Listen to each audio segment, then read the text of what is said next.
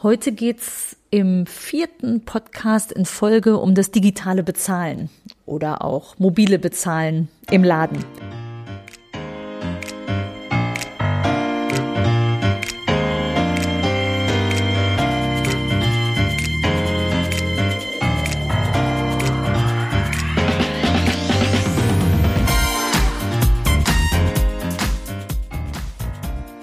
Herzlich willkommen im Podcast Chancen denken, wie wir in der digitalen Welt leben wollen. Ich bin Andera Gadeib, Autorin, Digitalunternehmerin und Online-Enthusiastin. Meine Passion ist es, die Zukunft zu gestalten. Und zwar digital wie analog. Dabei ist mir immer der Mensch wichtig im Mittelpunkt. Und wenn du auch Freude daran hast oder es ebenso wichtig findest und wissen willst, wie du das anpacken kannst, dann hör hier rein. Danke, dass du dir die Zeit nimmst. Los geht's.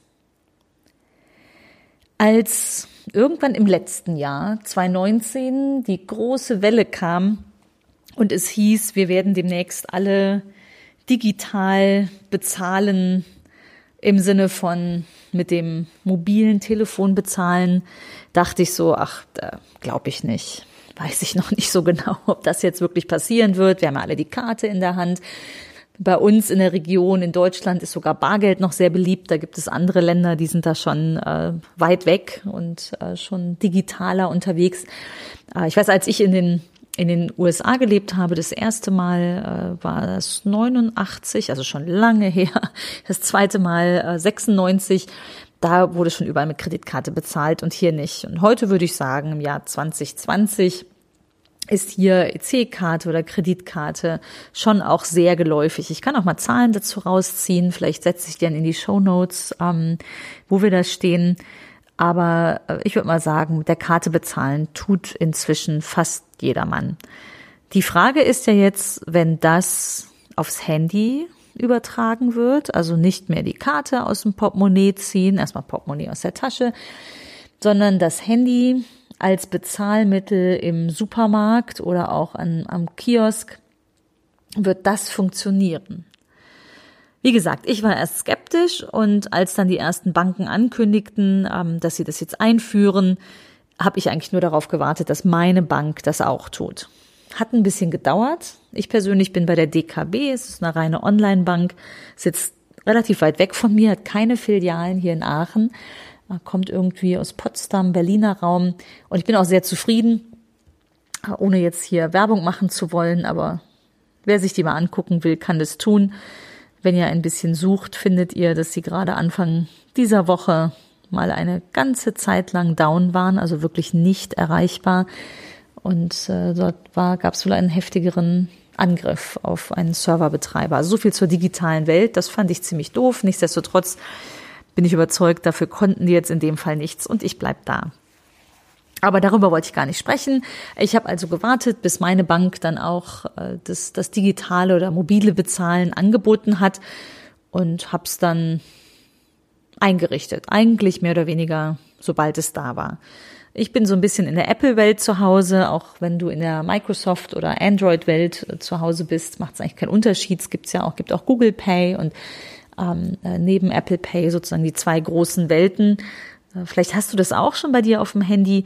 Ich habe mir dazu mal Zahlen angeschaut. Ich gucke dann immer auf Statista. Das ist eine tolle Plattform, wo ganz viele Forschungsdaten zusammengetragen sind und ähm, habe mir dort mal die Zahlen angesehen. Kleine Zwischennotiz. Da gibt's auch mal wieder mal Zahlen von unseren Studien, was mich total freut. Aber der ganz, ganz große Teil ist natürlich Daten von überall. Statista sagt im September 2019 zu der Frage, wie viele Menschen nutzen eigentlich schon das mobile Bezahlen äh, fürs Jahr 2019 gerade mal unter drei Prozent, also 2,6 Prozent. Da gehöre ich quasi noch zu den Vorreitern. Das Interessante ist, dass sie auch in vier Jahren, also hier gibt es so eine Vorhersage ins Jahr 2023, äh, auch nur 3,8 Prozent vorhersagen. Das wundert mich ehrlich gesagt ein wenig. Gleichzeitig ist äh, die äh, Nutzerpenetration, wie sie das nennen, ähm, im digitalen Bezahlen, beim äh, also Online-Shopping beispielsweise.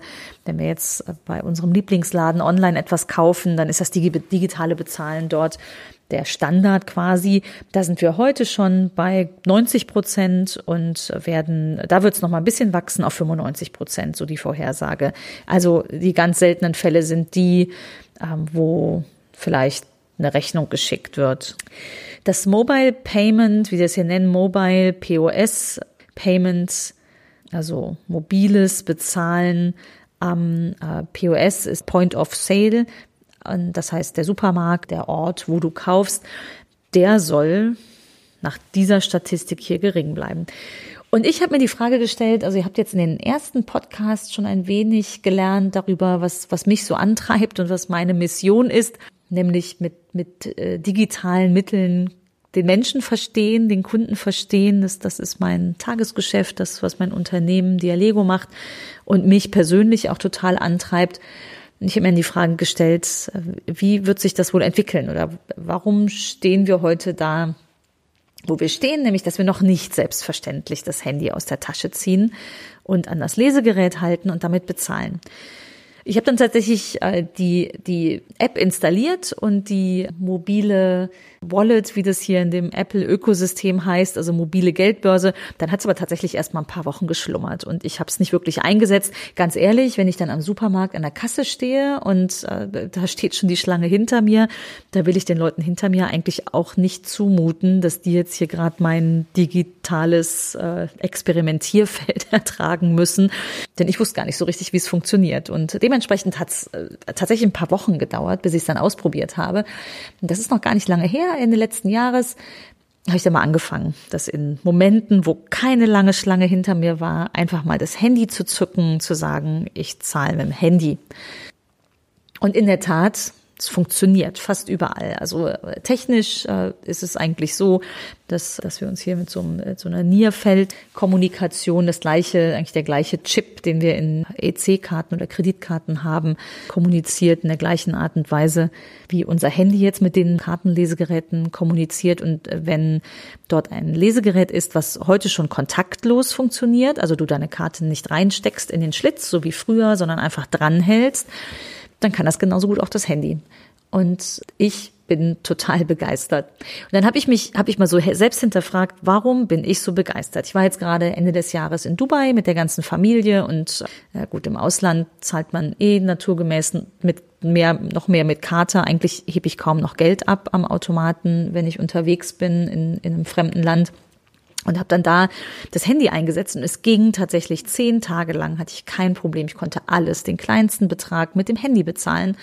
Äh, lustigerweise war erst am Flughafen hinterher beim Abflug der Duty-Free-Shop, also der, der wirklich internationales Publikum hat, der hatte noch alte Technologie. Aber wenn ich dann hinterfrage, warum fasziniert mich das so und warum glaube ich, dass das Potenzial deutlich größer ist und vielleicht nur, in Anführungsstrichen, nur die Hürde ist, dass man mal so über den Schatten springen muss und ähm, eben mit dem Handy bezahlt, das ein erstes Mal ausprobiert, äh, was schon eine Hürde sein kann. Dann will ich auch hier die vier Ws durchgehen, die du aus der letzten Folge kennst. Im, äh, in der dritten Episode habe ich davon gesprochen, dass die Erfolgsfaktoren für Innovation sind. Das erste ist der relevante Nutzen. Relevante Nutzen ist aus meiner Sicht hier totale Bequemlichkeit und auch ein nahtloses Integrieren und noch viel nahtloseres Integrieren der Bezahlung in unseren Alltag. Denn das Handy habe ich eigentlich immer in der Hand. Ich habe es irgendwie in der Tasche griffbereit und das Handy rauszuholen, im Gegensatz zum Portemonnaie, das ist bei mir schon nur noch so ein ganz kleines mit ganz wenigen Karten drin, aber das ist deutlich leichter. Wie funktioniert dieses digitale Bezahlen? Ich halte das Handy an das Lesegerät, das erkennt, dass ich bezahlen will. Und dann muss ich mich eigentlich nur noch authentifizieren. Mit meinem Handy funktioniert es per Gesichtserkennung. Manche haben Fingerprint, andere dann ähm, noch ein, noch ein PIN, Passwort. Aber das sind super wenige Handgriffe. Und das ist tatsächlich sehr elegant. Es ist so elegant, dass ich meistens die Verkäuferin auch damit überraschen kann, wie einfach das geht. Also vor allem in den Läden, das habe ich heute Morgen noch gehabt beim Friseur. Die sagt, ich weiß nicht, ob das geht, aber das Gerät hat gesagt, kontaktloses Bezahlen geht. Und ich habe dann zack das Handy dran, ähm, wieder in die Tasche und sie hatte ihren Beleg, dass ich tatsächlich bezahlt habe.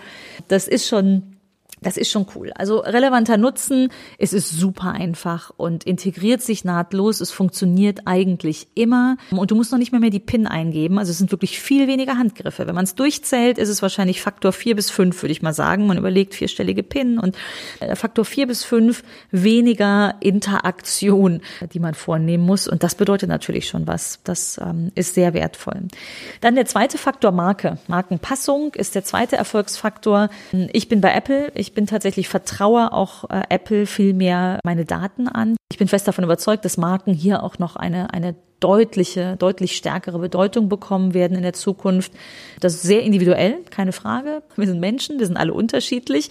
Das soll auch bitte so bleiben. Ich glaube, dass Märkte und Erfolg von Märkten ähm, oder auch von Marken sehr davon abhängen wird, wie sie mit, mit Daten umgehen. Und Finanzdaten sind da auch äh, ziemlich brisante Daten.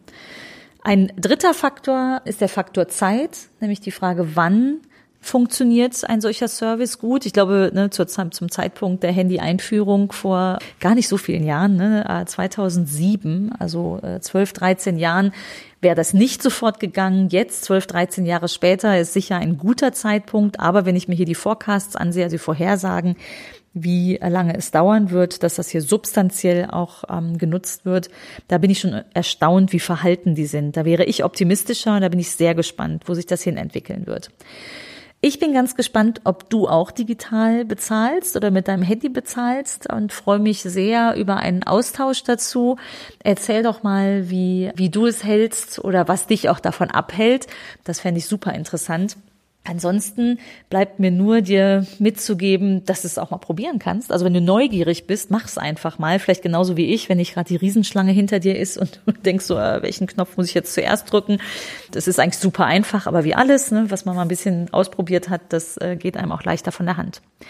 Dann danke ich dir, dass du die Zeit genommen hast. Ich freue mich, wenn du auch nächste Woche wieder dabei bist. Einfach mal machen. Und wenn dich das Thema mehr interessiert, lies gern mein Buch. Die Zukunft ist menschlich heißt es, gibt's überall, wo es Bücher gibt. Und ansonsten freue ich mich, wenn du meinen Podcast deinen Freunden empfiehlst und mir eine Bewertung hinterlässt. Vielen Dank und einen schönen Tag. Tschüss.